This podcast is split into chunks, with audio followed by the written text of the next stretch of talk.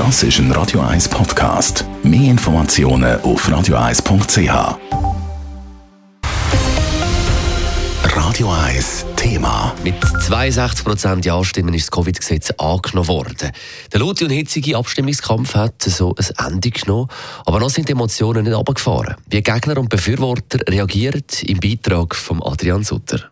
Das Verdikt ist klar und deutlich, das weiss auch der Präsident der jungen SVP, David Drachsel, der mit seiner Partei per Referendum die Abstimmung erst nötig gemacht hat.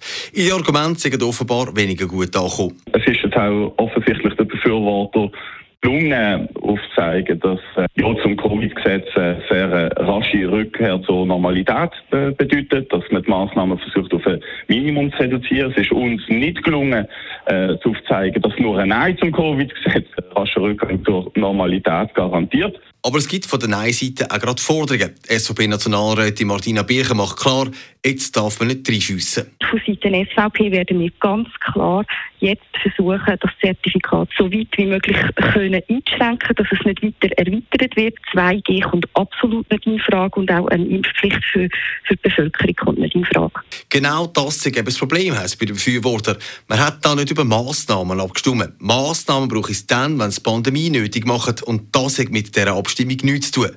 Der Präsident der Grünen, der Balthasar Glättli, sieht es darum anders.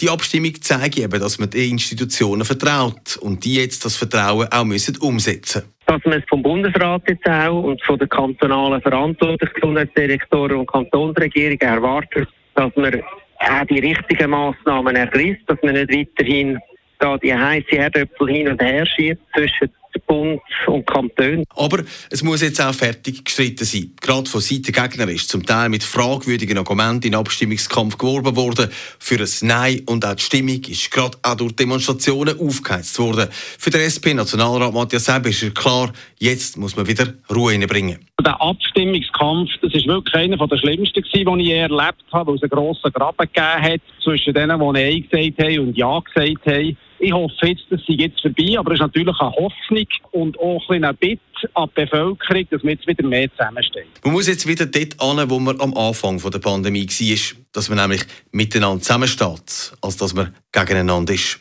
Adrian Sutter, Radio 1. Radio 1 Thema. Jederzeit zum Nachlesen als Podcast auf radio1.ch.